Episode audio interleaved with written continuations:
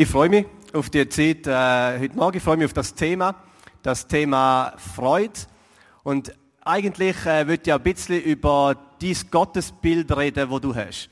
Jeder von uns hat so eine Vorstellung, wie Gott ist.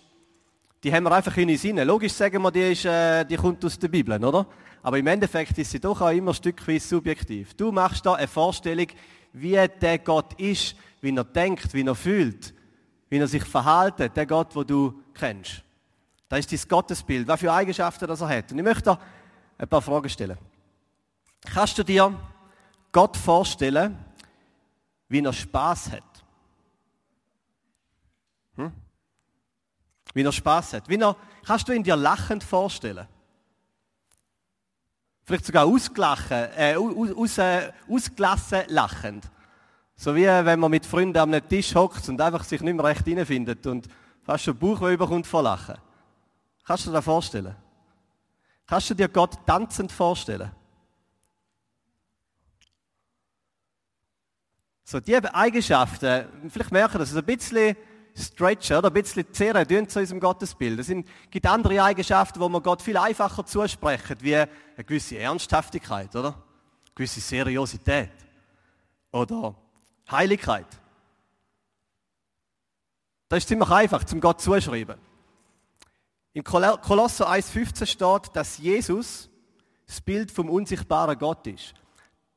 Dass wir in Jesus sehen, wie Gott ist. Jesus, der ewige Sohn Gottes, ist auf die Erde gekommen, um uns Gott zu zeigen. Wie er denkt, wie er fühlt, wie er ist, was er für Eigenschaften hat. Und das ist ein Wunsch für heute dass wir ein bisschen an dem Gottesbild, das wir haben, arbeiten lassen. Ähm, vielleicht braucht das etwas für dich. Äh, vielleicht braucht das auch ein bisschen eine Überwindung heute Morgen. Möchte ich äh, herausfordern, dass wenn Gott in deinen Gedanken eher so eine heilige, weit entfernte Kraft ist und du dir ihn eben nicht kannst vorstellen, wie er Bauchweh überkommt vor Lachen, dass du heute ein bisschen an deinem Gottesbild schraubst. Oder wenn dein Glaube so grundsätzlich einfach eine seriöse Angelegenheit ist. So ein bisschen heilig und ernst und andächtig. Ohne Freude, ohne Spaß. Dann glaube ich, ist es noch fast tragischer, weil dann verpasst du ähm, deine Bestimmung als Mensch. Und ich wünsche mir, dass wir heute den Jesus kennenlernen, wo wir im Neuen Testament davon lesen, wo von der religiösen Elite von seiner Zeit beschimpft worden ist als Säufer und Fresser. So steht Also, es wird ein bisschen eine Herausforderung vielleicht. Wir gehen in eine Geschichte aus Johannes Kapitel 2. Johannes Kapitel 2. Wir lesen es miteinander. In Kana, einer Ortschaft in Galiläa, fand eine Hochzeit statt. Die Mutter von Jesus nahm daran teil. Und Jesus selbst und seine Jünger waren ebenfalls unter den Gästen.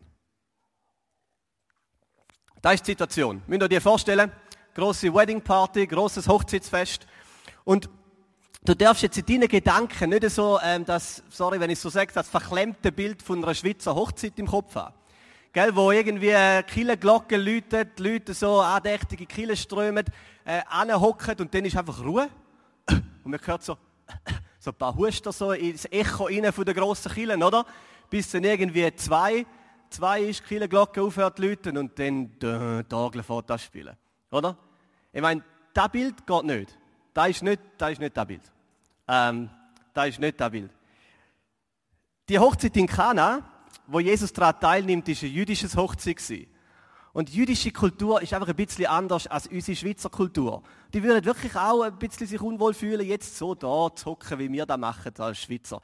Jüdische Kultur zu dieser Zeit, dann noch als Hochzeit, da ist recht ungezwungen zu und her gegangen. Gell, da ist getanzt worden, da hat man sich eingehängt, hat mal die Schalalalai-Lieder gesungen und so und hat äh, gegessen, getrunken, das ganze Dorf eingeladen, irgendein Maschkalb geschlachtet. Und das war eine Party, gewesen, die ist zum Teil über mehrere Tage gegangen, vielleicht sogar drei Tage lang. Das war ein Fest. Gewesen. So, und Jesus, oh, der Vers ist weg. Jesus, zmitzt unter den Gästen. Zmitzt unter den Gästen. Jetzt musst du dir vorstellen, Nochmal schnell deine, deine Gedanken so. Da Hochzeit, oder? Also weg von einer Kille hin zu so einem jüdischen bisschen Hochzeitschaos mit Musik und Tanz und allem. Und jetzt musst du Jesus vorstellen, dort in dieser Meute. Wo ist er? Ich meine, die Bibel verratet es nicht. Aber denkst du, dass Jesus irgendwo so im hintersten Ecke hockt? So ein bisschen am Rand, oder? Möglichst mit, der, mit, der, mit, der, mit den Schultern zu der Wand. Die einen fühlen sich wohler dort. Und dann beobachtet er ein bisschen so, so die Hochzeit. Oder? So ein bisschen kritisch und heilig am Beobachten. Oh, der, der, Petrus ist wieder ein bisschen zu viel Wein am Trinken. Und, und die haben sie so lustig dort und tanzen. Ja, geht jetzt das? Und, oder? So ein bisschen beobachten und ein bisschen kritisch. Denken ihr, dass Jesus so in dieser Hochzeit ist? Bei dieser Hochzeit ist? Ich glaube nicht. Ich glaube, er ist mit drin. Ich glaube, er tanzt mit. Ich glaube, er singt mit. Ich glaube, er singt sogar die, die Schalalalai-Lieder mit. Schwierig in meiner Vorstellung, aber ich glaube, er ist mit drin in dieser Hochzeitsgesellschaft mit seinen zwölf Jüngern. Wahrscheinlich haben die sogar noch Dynamik ausgelöst, oder? So 13 Personen, die miteinander kommen. Ich meine, die haben wahrscheinlich ein bisschen die Stimmung geprägt an diesem Abend. Und wenn du dir das Bild von Jesus nicht kannst vorstellen wie er dort voller Freude und ein bisschen ausgelassen in dieser Hochzeitsmeute ist, dann bitte tu Buß heute Morgen.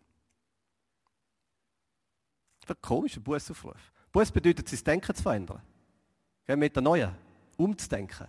Vielleicht musst du heute Morgen ein bisschen umdenken.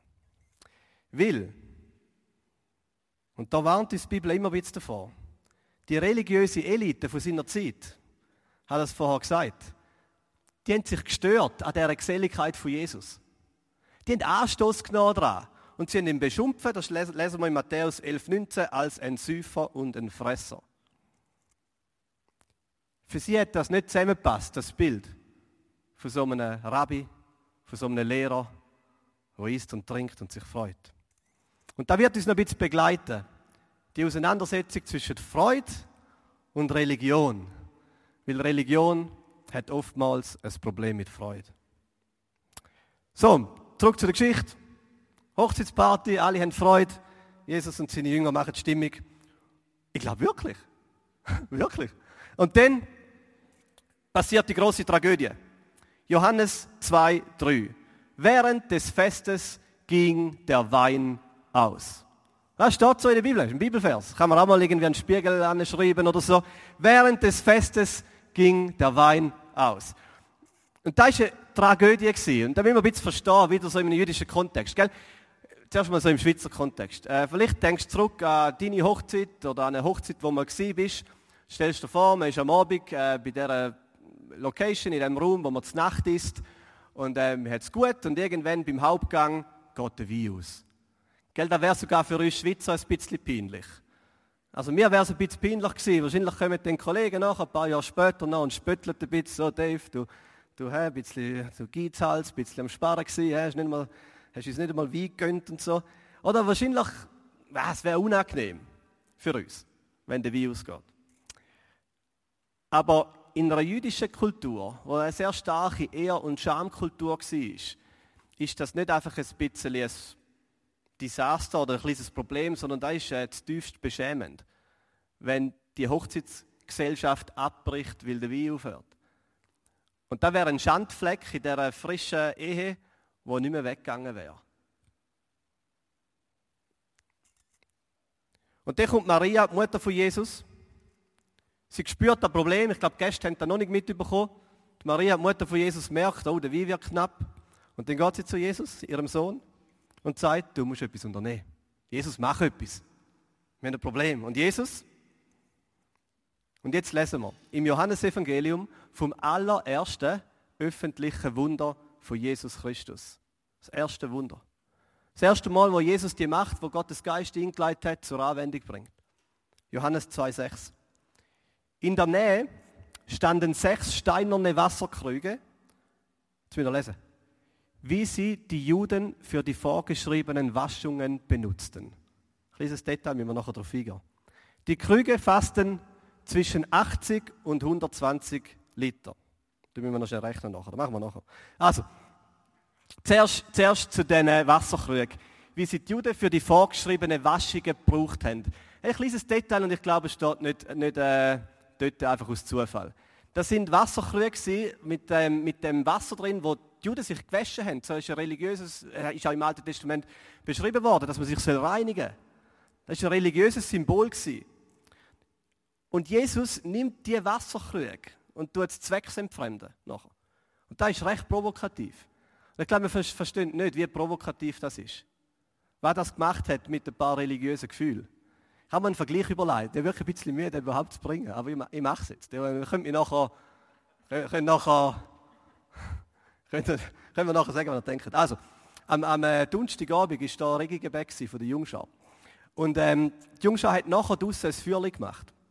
Ähm, und sind rumgestanden. Ich bin nicht ganz sicher, ob sie äh, drauf gebrötelt haben oder Schlangenbrot oder so, aber sie haben ein Feuer gemacht. Jetzt stell dir vor, das ist nicht passiert, stell dir vor. Stell dir vor, ähm, es geht ein Holz aus. Holz geht aus, die Würste sind noch nicht auf dem Grill, Schlangenbrot auch noch nicht drauf, sie merken, Mist, Feuer geht aus, alle Leute sind da, wir haben ein Problem.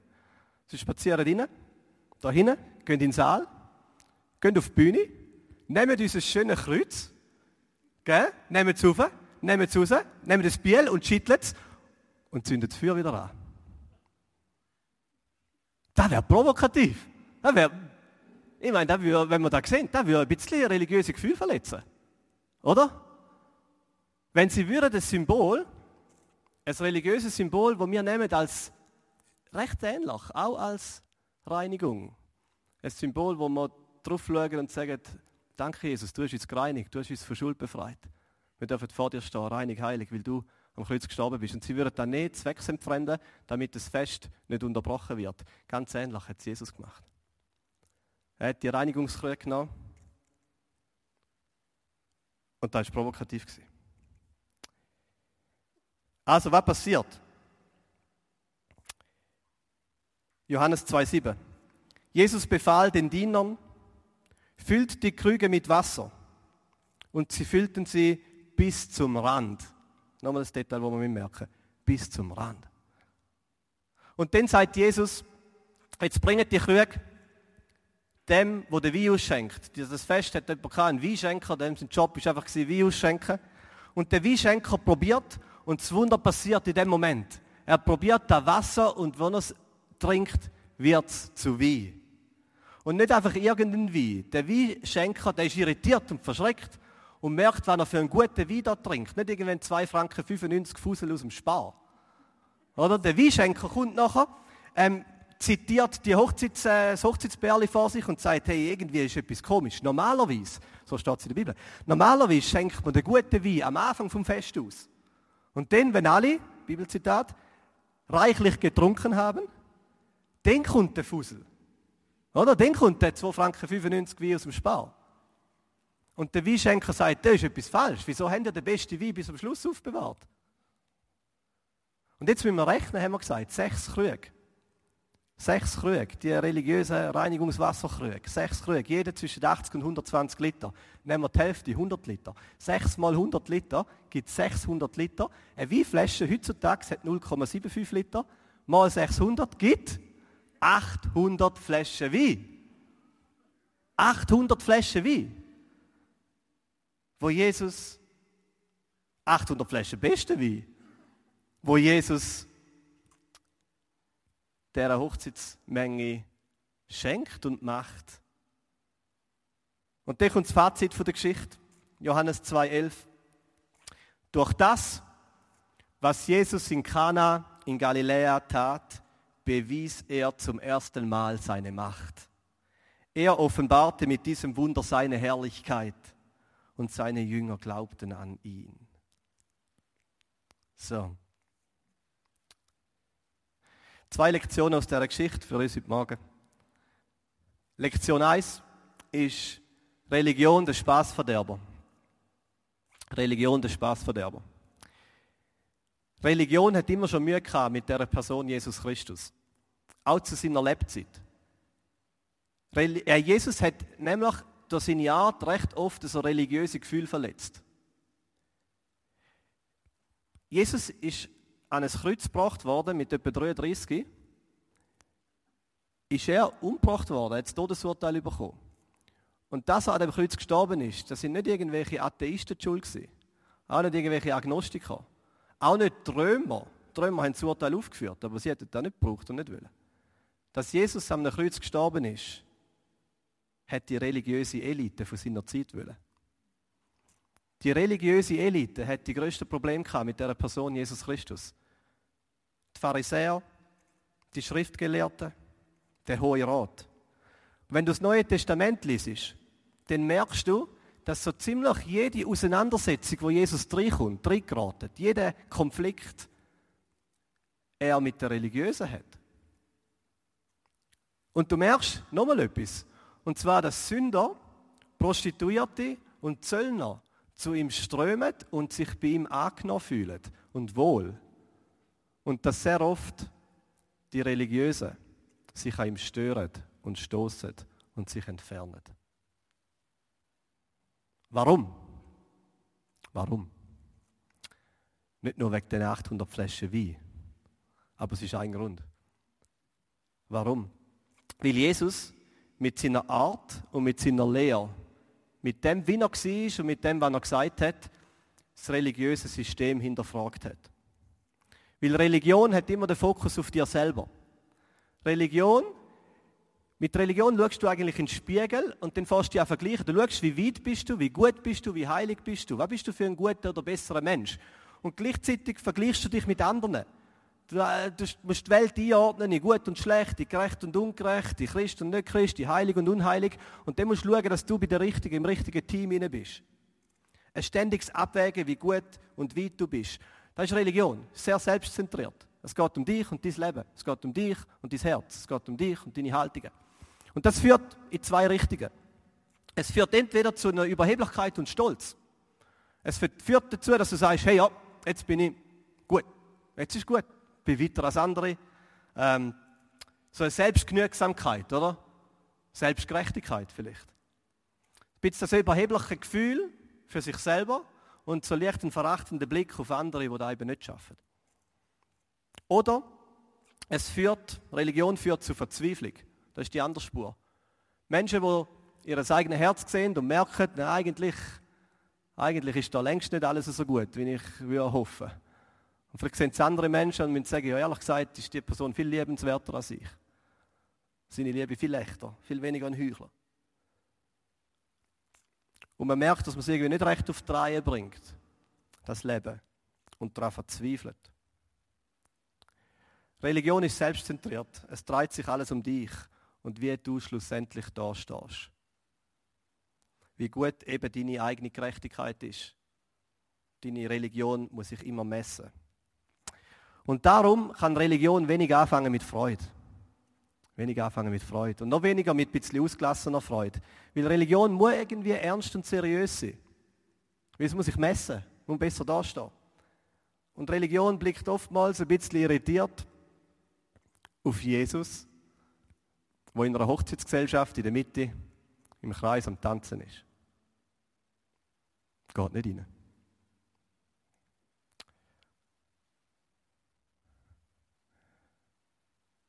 Und wenn du Mühe hast, heute Morgen mit einem Gott, der sich freut, der tanzt, der lacht, der Humor hat, dann nimmst du dich selber und dein Leben zu ernst. Du nimmst dich selber zu ernst. Kannst du schon einreden, dass du Gott ernst nimmst, aber du nimmst dich selber zu ernst. Und das ist eine der grossen Gefahren von Religion. Und ich möchte dich einladen, zu dem, wo Jesus dich einladet, und zu etwas einfach viel Besserem als Religion, wo zu Überheblichkeit und Stolz oder Verzweiflung führt. Und Jesus ladet dich ein zu einer demütigen Freude. Einer demütigen Freude. Jesus ladet dich ein zur Freude. Jesus lädt dich ein, heute Morgen ein bisschen unverkrampfter zu sein mit dir selber und deinem Leben. Auch mal selber über dich zu lachen. Und vor allem einen Gott zu sehen, der Freude hat. Der Freude hat. Freude hat an dieser Welt, Freude hat am Leben und Freude hat an dir.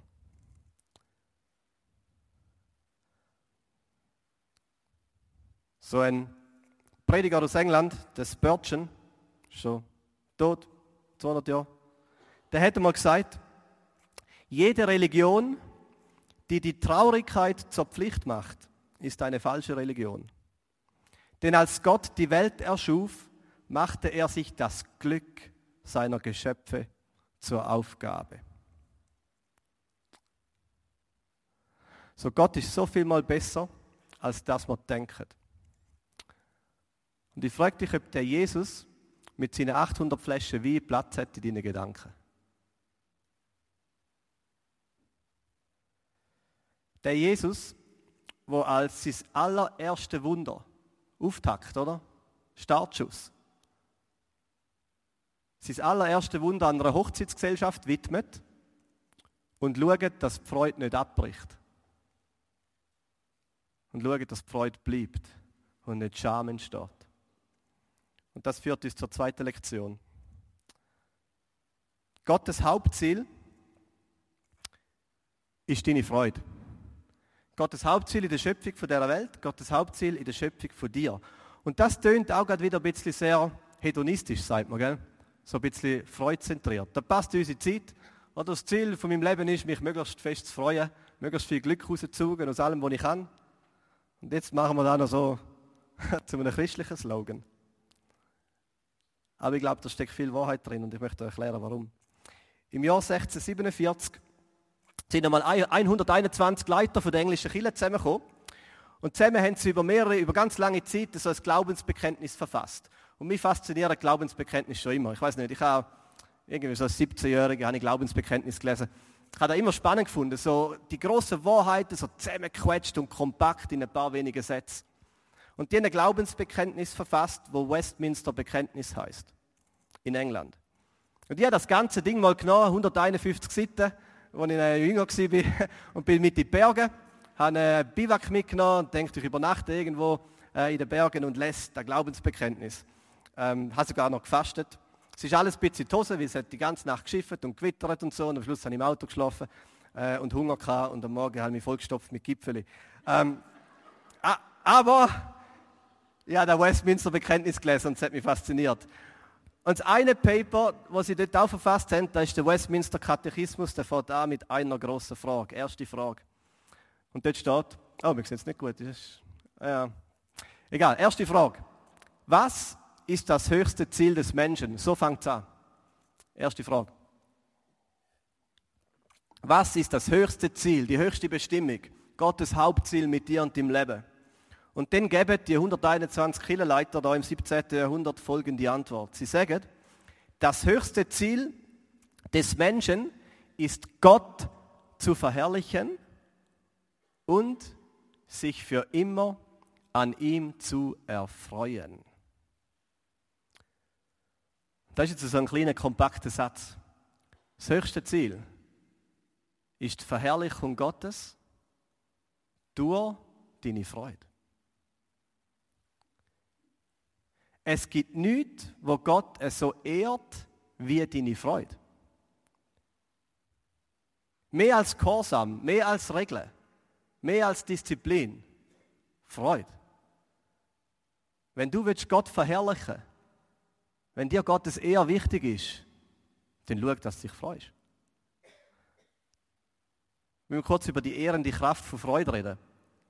Wir merken, das ist ein bisschen komplex. Ehrende Kraft von Freude. Ist dir schon mal aufgefallen, was für eine ehrende Kraft Freude hat?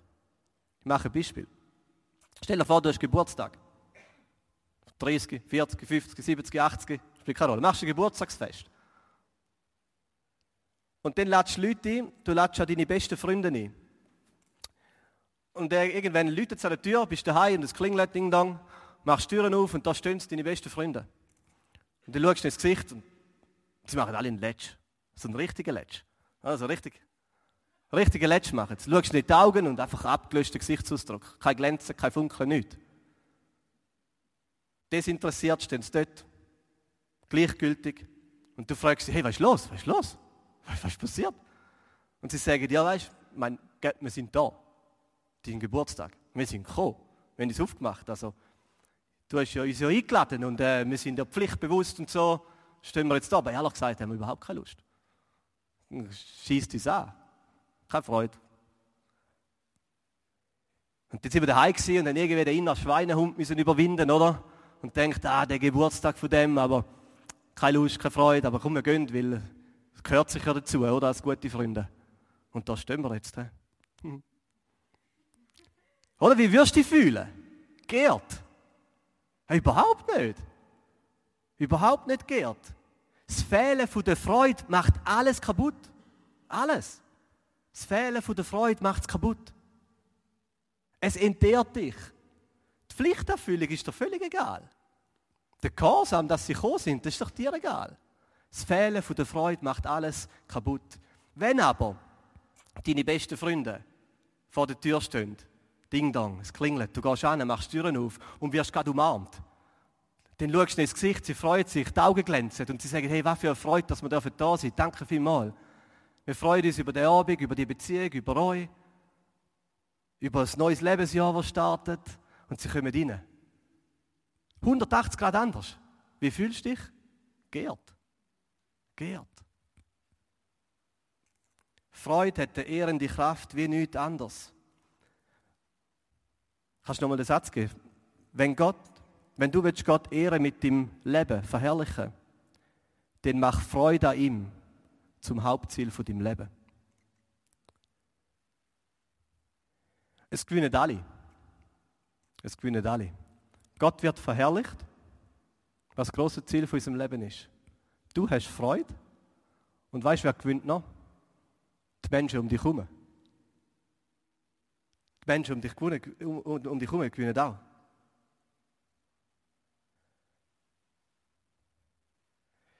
Freude an ihm.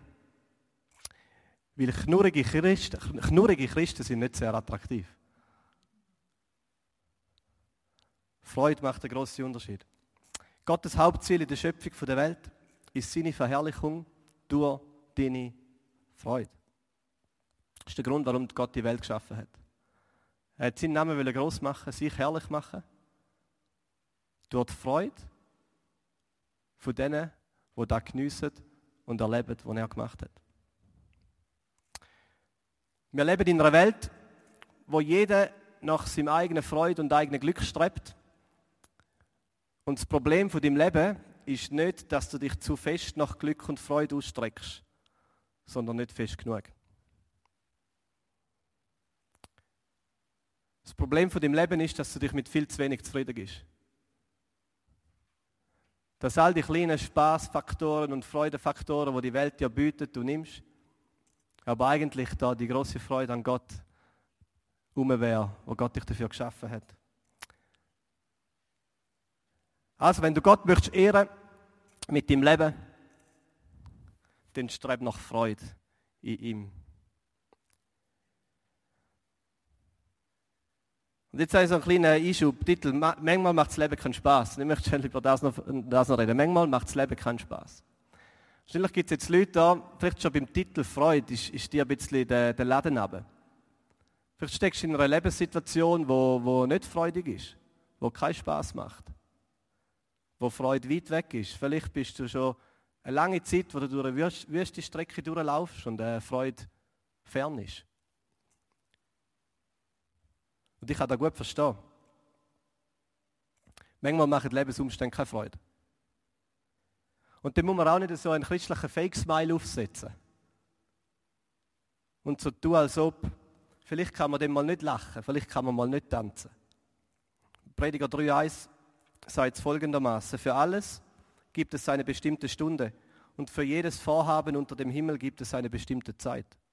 Zeit fürs Gebären und Zeit fürs Sterben. Zeit fürs Pflanzen und Zeit fürs Ausreißen. Zeit fürs Abbrechen und Zeit fürs Bauen. Zeit fürs Weinen und Zeit fürs Lachen. Zeit fürs Klagen und Zeit fürs Tanzen. Also bitte fühl dich nicht schuldig, wenn du in einer Zeit bist, wo Freude fehlt. Wenn du momentan nicht kannst lachen wenn du nicht kannst tanzen.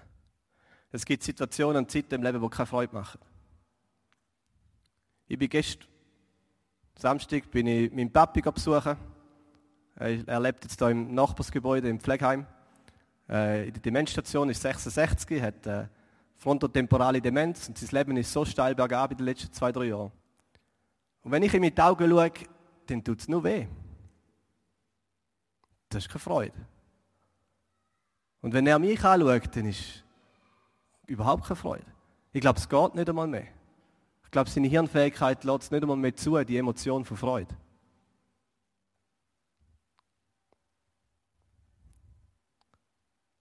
Aber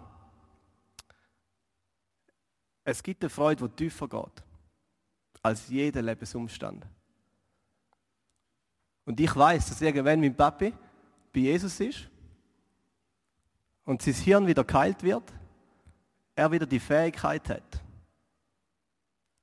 sich zu freuen.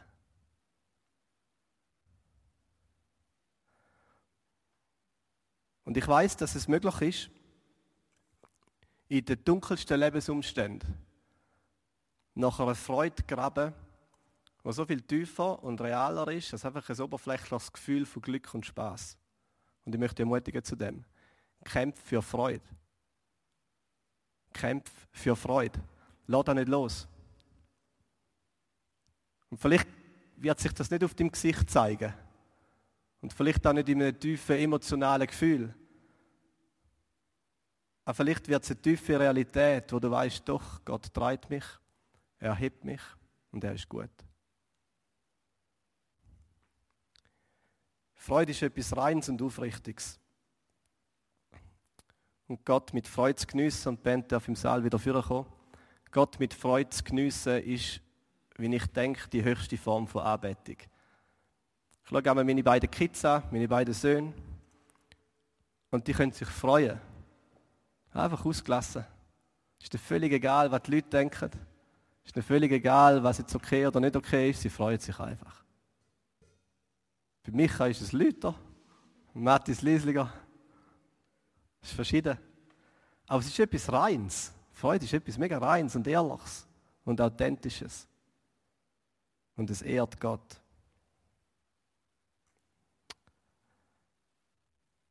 So, wir gehen nachher wieder Geht nachher in eine Zeit von zwei Liedern. Und der Gott, der dir heute möchte begegnen, der ist vielleicht gerade ein bisschen anders, als du dir vorgestellt hast, bevor du heute Morgen hier gekommen bist. Oder den Livestream eingeschaltet hast. Er ist ein guter Vater. Er lächelt dich an heute Morgen und er kommt auf dich zu, er nimmt deine Hand und dann führt er dich zu einem Haus. Und schon von weitem, wenn du anlaufst an das Haus, dann hörst du, wie dort die Musik läuft. Wie es fest im Gang ist. Du schmeckst etwas von einem guten Essen. Von Wein. Du kommst näher und es hat viele Leute und die sind sich am Freuen. Sie feiern, sie essen, sie trinken und sie geniessen die Gegenwart von einem guten Vater. Und die Geschichte könnt ihr nachlesen im Lukas 15. Und der gute Vater wird schauen und wenn nötig per Wunder, dass die Freude nicht ausgeht. Dass die Freude nie wird enden. Das ist das Bild, das wir haben auf die Ewigkeit. Ein Hochzeitsfest, wo sich Gott vermählt mit seiner Gemeinde, wo Freude ewig wird sein wo Gott verherrlicht wird in alle Ewigkeit, durch die Freude für seine Kind Und das ist die Berufung von deinem Leben. Gott ist in dir am meisten verherrlicht, wenn du in ihm dein Glück und deine Freude findest. Und für das möchte ich beten. Danke, Jesus, dass du unser Bild von Gott so oft sprengst Wahrscheinlich ist es Schwierigste zum Glauben, dass du Gott wirklich so gut bist, wie du uns möchtest verständlich machen, dass du gut bist.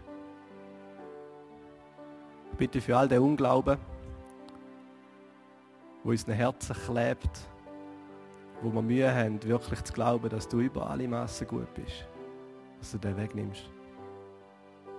Ich bitte, dass du unsere verklebten Augen öffnest, vernebelten Augen öffnest, dass wir dich sehen, wie du dich so freust über deine Kinder. Jesus, ich bitte für Menschen, die das nicht können heute Morgen. Vielleicht aus religiösen Gründen, weil da ein Krampf ist. Es anstößig ist, wie man sich so fest festklammert an sich selber. Bitte, dass heute Morgen Buß passiert, das Umdenken. Bitte, dass Leute auf deine Freiheit kommen, wo sie mit dir zusammen feiern. Bitte für Leute, die durch ein tiefes Tal gehen, von Trauer, von Schmerz, von Unverständnis und der Begriff Freude Attraktivität verloren hat. Dass heute Morgen erst ein kleiner Schritt passieren auf einen Kampf für Freude hin. Dass wieder ein Tropfen von dem Glück darf in die Seele fallen, wo, wo einfach ein Funke wieder entflammt wird von Glück in dir. Und danke ist das völlig unabhängig von Lebensumständen. Ich bitte auch für meinen Papi, der die Emotion von Freude nicht mehr fühlen kann. Und ich danke dir, Jesus, dass du alles, alles neu machst, dass du wieder herstellst, dass es einen neuen Himmel und eine neue Erde gibt,